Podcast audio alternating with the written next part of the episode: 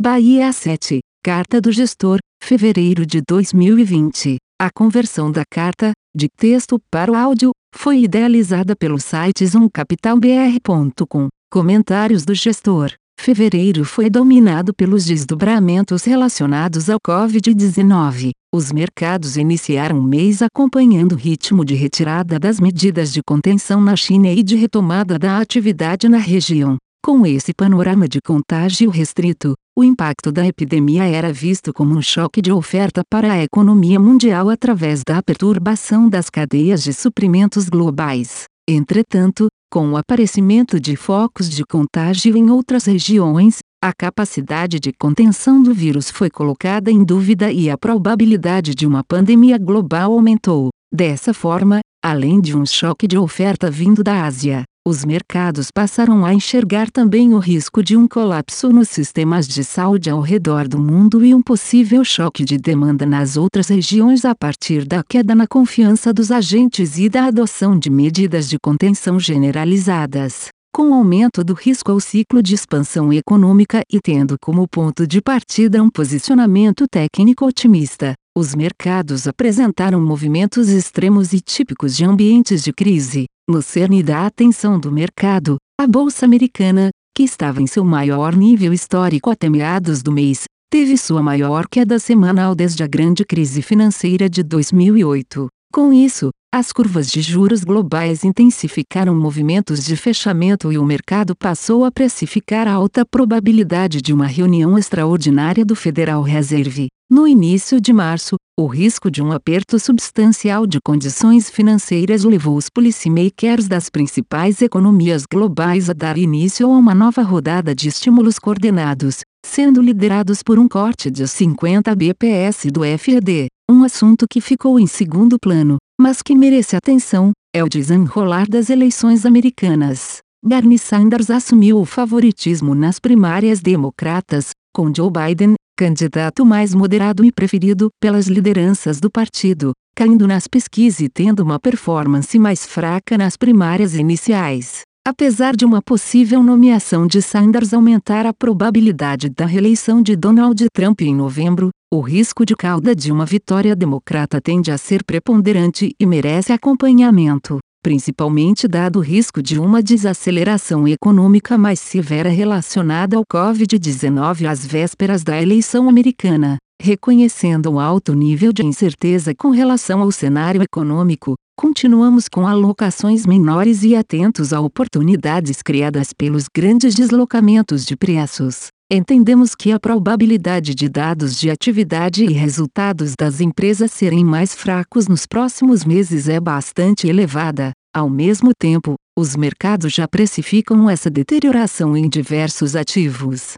No fim, temos como cenário base que a adoção de estímulos monetários e fiscais será suficiente para evitar que o choque na demanda agregada e o aperto de condições financeiras causados pelo Covid-19 atinjam o emprego e criem um ciclo vicioso que leve a uma recessão global. Em resumo, no curto prazo, consideramos que os principais fatores externos que requerem atenção são 1 evolução dos focos de Covid-19 e extensão das medidas de contenção mitigação tomadas. 2. Reação da população ao aumento de casos em seus países. 3. Magnitude da reação dos policymakers no que tange a políticas monetárias e fiscais. 4. Resultados das primárias democratas. Com a magnitude dos movimentos nos mercados globais, os assuntos domésticos ficaram em segundo plano. De maneira semelhante aos demais países emergentes, os ativos brasileiros apresentaram desempenhos bastante negativos ao longo do mês.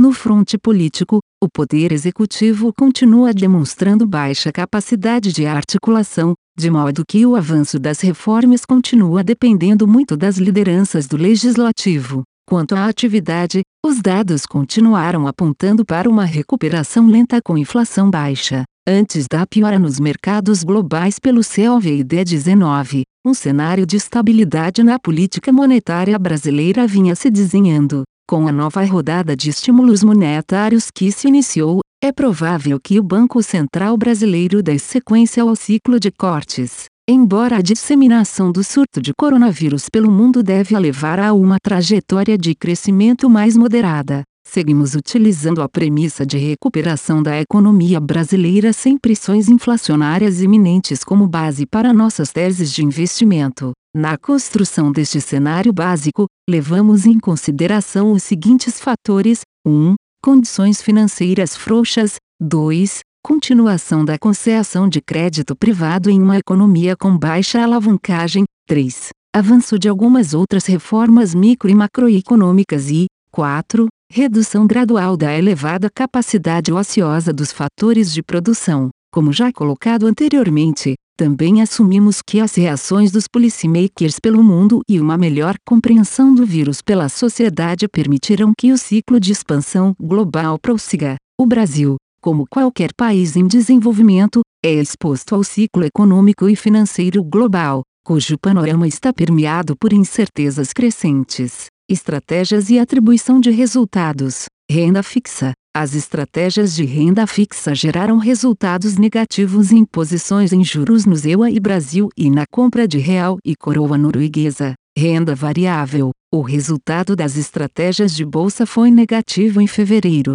as principais perdas se concentraram na posição direcional comprada em bolsa brasileira, em posições relativas no setor de bancos e comprada no setor de transportes. Já os ganhos vieram de posições vendidas em consumo básico, de valor relativo em petróleo e comprada em serviços financeiros. O mês de fevereiro foi marcado por um aumento de incertezas decorrentes da disseminação do coronavírus que, por sua vez, causou uma performance ruim dos ativos de risco e expressivo aumento de volatilidade dos mercados. O Ibovespa encerrou fevereiro com queda de 8,4%. Nesse contexto, consideramos que os sucessivos movimentos de redução de risco feitos desde janeiro e o uso de derivativos cumpriu adequadamente o papel de proteger o fundo de perdas mais expressivas. Ao longo do mês, nossa posição direcional comprada líquida em bolsa oscilou, mas ao final do mês, permanecemos com posição líquida parecida com aquela do fechamento do mês anterior.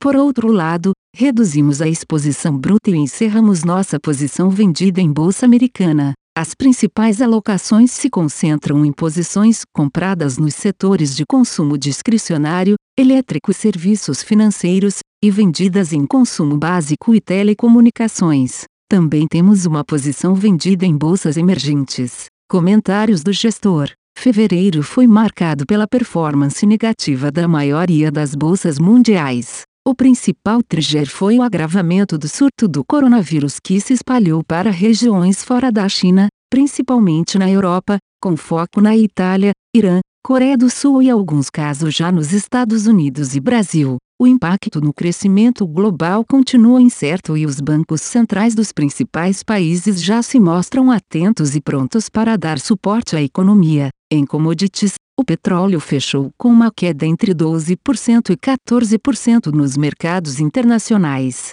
As commodities metálicas tiveram uma performance mista. O minério de ferro ficou estável após a correção de janeiro e as cotações de aço fecharam no campo positivo. O níquel caiu 5% e o cobre fechou perto da estabilidade. A celulose ficou estável no mercado chinês e no mercado europeu. Por fim, o açúcar fechou o mês em queda de 1,5%. O Ibovespa caiu 8,43% e o índice de small caps foi negativo em 8,27%. Por sua vez, o Bahia AM Valuation fechou em queda de 7,29% no mês, o Bahia AMS Mid Caps valor foi negativo em 8,06% e o Bahia AM Long Biased caiu 6,16%. Exposição das carteiras. Mantivemos uma carteira diversificada ao longo do mês com uma média de 47 papéis. A posição média comprada nos fundos long only foi de 91% e o beta médio foi de 98%. A posição média comprada no fundo Long Biased foi de 76% e beta médio foi de 84%. As maiores posições compradas estão hoje nos setores de consumo discricionário, transportes e utilities. As maiores posições vendidas no Long Biased estão em consumo básico e no índice de bolsas emergentes. Contribuições positivas. As contribuições positivas ficaram concentradas nos setores de utilities e consumo. Dado o perfil mais defensivo do setor de energia elétrica, as ações OUT performaram o mercado no mês. Em consumo, lojas americanas apresentaram um resultado sólido e um bom guidance para 2020, com a integração entre online e offline, B2W, e novas iniciativas digitais como a AMI. Contribuições negativas. As principais contribuições negativas ficaram concentradas no setor industrial e de bancos. As empresas aéreas foram muito impactadas com o agravamento do coronavírus. Em bancos médios, uma de nossas posições acabou sofrendo com guidance para 2020 divulgado no resultado do último trimestre vindo abaixo das expectativas do mercado. Fim, Bahia 7. A conversão da carta, de texto para o áudio, foi idealizada pelo site zoomcapitalbr.com. Aviso legal. É recomendada a leitura cuidadosa do regulamento dos fundos pelo investidor antes de tomar a decisão de aplicar seus recursos. A rentabilidade passada não representa a garantia de rentabilidade futura. A rentabilidade, quando divulgada, não é líquida de impostos. Fundos de investimento não contam com garantia do administrador, do gestor, de qualquer mecanismo de seguro ou fundo garantidor de crédito, FGC. Para avaliação da performance de um fundo de investimento, é recomendável a análise de, no mínimo, 12 meses. A gestora não se responsabiliza por quaisquer decisões tomadas tendo como base os dados deste documento. As informações aqui contidas têm caráter meramente informativo e não constituem qualquer tipo de aconselhamento de investimentos ou oferta para aquisição de valores mobiliários. Os investimentos em fundos de investimento e demais valores mobiliários apresentam riscos para o investidor. Os fundos de ações com renda variável podem estar expostos a significativa concentração em ativos de poucos emissores, com os riscos daí decorrentes.